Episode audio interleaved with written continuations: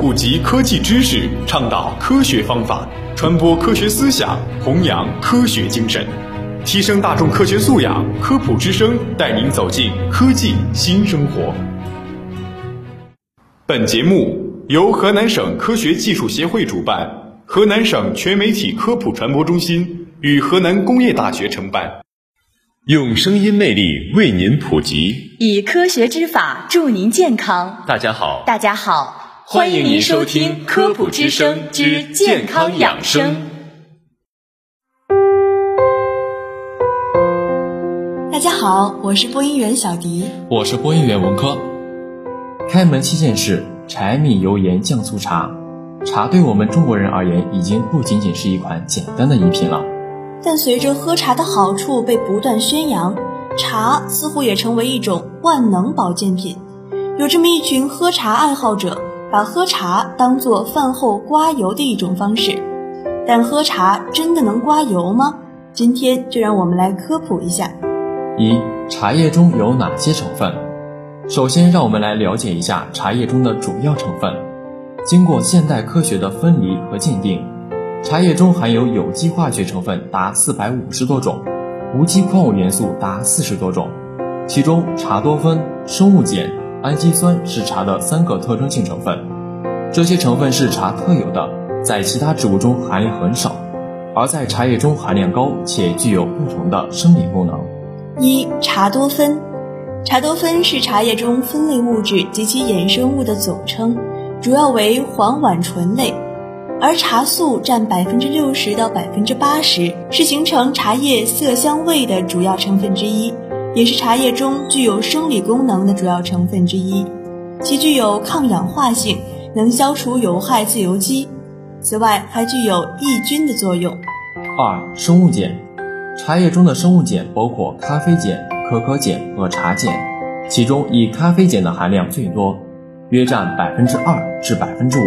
其他含量甚微，所以茶叶中的生物碱含量常以测定咖啡碱的含量为代表。其具有兴奋大脑神经和促进心脏机能亢进的作用，同时还可促进胃酸分泌和食物消化。三、氨基酸，分析表明，茶叶中至少含有二十五种氨基酸，人体必需的氨基酸有八种，茶叶中就含有六种。氨基酸是构建生物机体的众多生物活性大分子之一，是构建细胞、修复组织的基础材料。除以上三种成分之外，茶叶中同样含有丰富的维生素、糖类与类脂以及矿物元素。二、喝茶真的能刮油减肥吗？所谓刮油，指的是清理肠道，降解体内多余的油脂，将其排出体外。首先可以明确的一点是。喝茶是不能起到降解脂肪的作用，没有任何食物能够燃烧脂肪。虽然茶叶中含有咖啡碱、茶碱和可可碱等复杂成分，能刺激胃酸分泌，促进胃动力，进而促进消化。一些含有咖啡碱的食物也确实可以加快新陈代谢，但跟降解脂肪还是两码事。喝茶改变的只是消化的过程和感受，而不是消化的结果。这个实验虽然证明茶叶中的茶皂素确实可以刮油，但是对于想靠喝茶刮油的人来说，并没有什么用。因为按照实验中老鼠对茶皂素的摄入量推算到成人，成人一天至少需要几克，这意味着一个人每天至少要喝一公斤茶叶才能起到刮油染脂的作用，这显然也不现实。三、喝茶小贴士：一、饭后不宜立即喝茶。饭后立即饮茶会冲淡胃液，影响胃内食物的正常消化，因此在吃饭一小时内最好不要喝茶。待饭后一小时，胃内食物消化的差不多时再喝茶。二、陈茶需清洗，黑茶或乌龙茶往往以陈茶居多，尤其是普洱茶饼，越是陈年香气越浓。这类茶通常要先用沸水快速洗一下，再把头泡茶水倒掉。既能起到洗茶作用，去除可能存在的微生物，又能给茶加温，利于茶香挥发。三、泡茶水温，黑茶、红茶、乌龙茶最好用刚煮沸的水，茶香会更浓郁。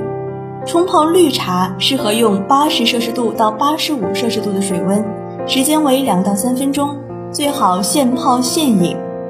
绿茶比较细嫩，如果用沸水泡，其中的多酚类物质就会被破坏，茶汤不但会变黄，芳香物质也会丧失。四、不喝浓茶、隔夜茶，不建议喝浓茶，尤其是睡觉前，因为其中的多酚类化合物会影响矿物质吸收。对神经刺激也大。隔夜茶则是指过夜的茶，因时间过久，维生素大多已丧失，且茶叶中的重金属可能析出，故不宜饮用。好了，以上就是本期健康养生的全部内容，欢迎继续收听生活百科。